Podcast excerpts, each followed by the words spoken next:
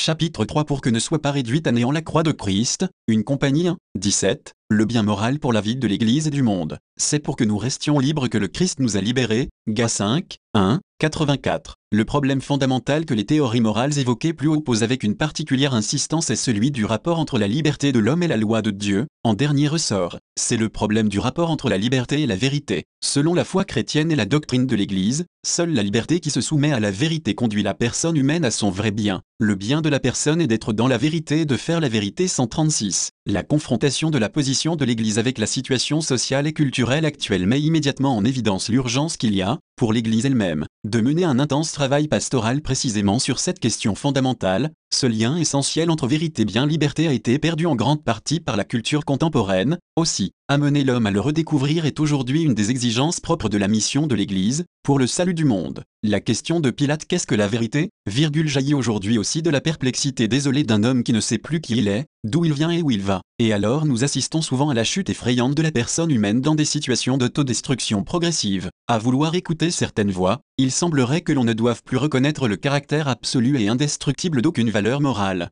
Tous ont sous les yeux le mépris pour la vie humaine déjà conçue et non encore née, la violation permanente de droits fondamentaux de la personne, l'injuste destruction des biens nécessaires à une vie simplement humaine. Et même, il est arrivé quelque chose de plus grave, l'homme n'est plus convaincu que c'est seulement dans la vérité qu'il peut trouver le salut. La force salvifique du vrai est contestée et l'on confie à la seule liberté, déracinée de toute objectivité, la tâche de décider de manière autonome de ce qui est bien et de ce qui est mal. Ce relativisme devient, dans le domaine théologique, un manque de confiance dans la sagesse de Dieu qui guide l'homme par la loi morale. À ce que la loi morale prescrit, on oppose ce que l'on appelle des situations concrètes, en ne croyant plus, au fond, que la loi de Dieu soit toujours l'unique vrai bien de l'homme 137, 85. Le travail de discernement par l'Église de ces théories éthiques ne se limite pas à les dénoncer ou à les réfuter, mais, positivement, il vise à soutenir avec beaucoup d'amour tous les fidèles pour la formation d'une conscience morale qui porte des jugements et conduit à des décisions selon la vérité, ainsi qu'y exhorte l'apôtre Paul, ne vous modelez pas sur le monde présent, mais que le renouvellement de votre jugement vous transforme et vous fasse discerner la volonté de Dieu,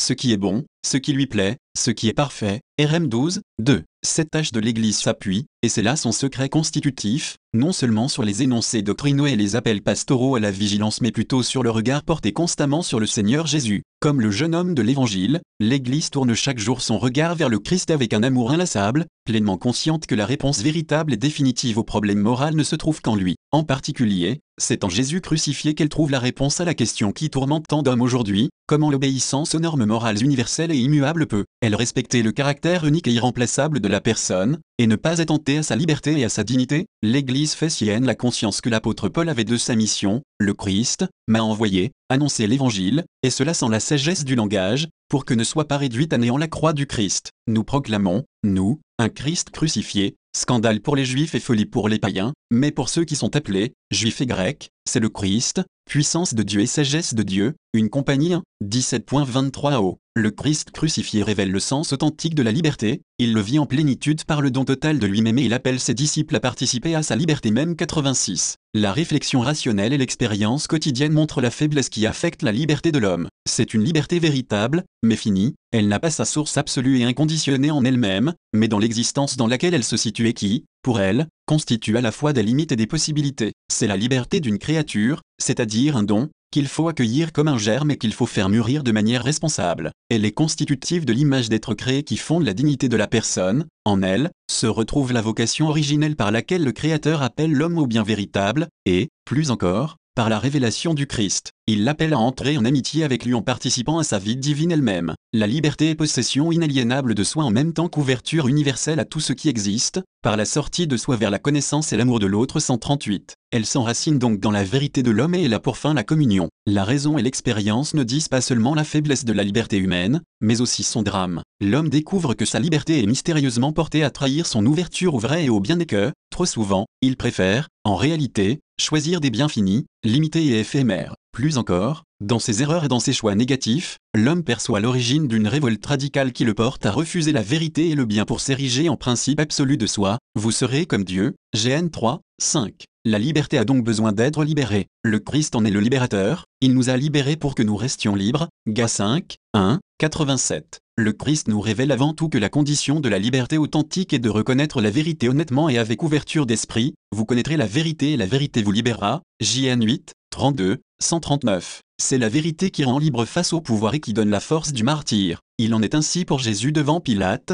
Je ne suis né, et je ne suis venu dans le monde, que pour rendre témoignage à la vérité. JN 18, 37. De même, les vrais adorateurs de Dieu doivent l'adorer en esprit et en vérité. JN 4, 23. Ils deviennent libres par cette adoration. En Jésus-Christ, l'attachement à la vérité et l'adoration de Dieu se présentent comme les racines les plus intimes de la liberté. En outre, Jésus révèle, par sa vie même et non seulement par ses paroles, que la liberté s'accomplit dans l'amour, c'est-à-dire dans le don de soi. Lui qui dit, Nul n'a plus grand amour que celui-ci, donner sa vie pour ses amis, JN 15, 13, marche librement vers sa passion, confère MT 26, 46, et, dans son obéissance au Père, il livre sa vie sur la croix pour tous les hommes, confère PH 2, 6 à 11, la contemplation de Jésus crucifié est donc la voie royale sur laquelle l'Église doit avancer chaque jour si elle veut comprendre tout le sens de la liberté, le don de soi dans le service de Dieu et de ses frères, et la communion avec le Seigneur crucifié et ressuscité est la source intarissable à laquelle l'Église puisse sans cesse pour vivre librement, se donner et servir. En commentant ce verset du psaume 10099 Servez le Seigneur dans l'allée et graisse, Saint Augustin dit, dans la maison du Seigneur, l'esclavage est libre. L'esclavage est libre, lorsque ce n'est pas la contrainte mais la charité qui sert. Que la charité te rende esclave, puisque la vérité t'a rendu libre. Tu es en même temps esclave et homme libre, esclave, car tu l'es devenu, homme libre, car tu as aimé de Dieu, ton Créateur, bien plus, tu es libre parce que tu aimes ton Créateur.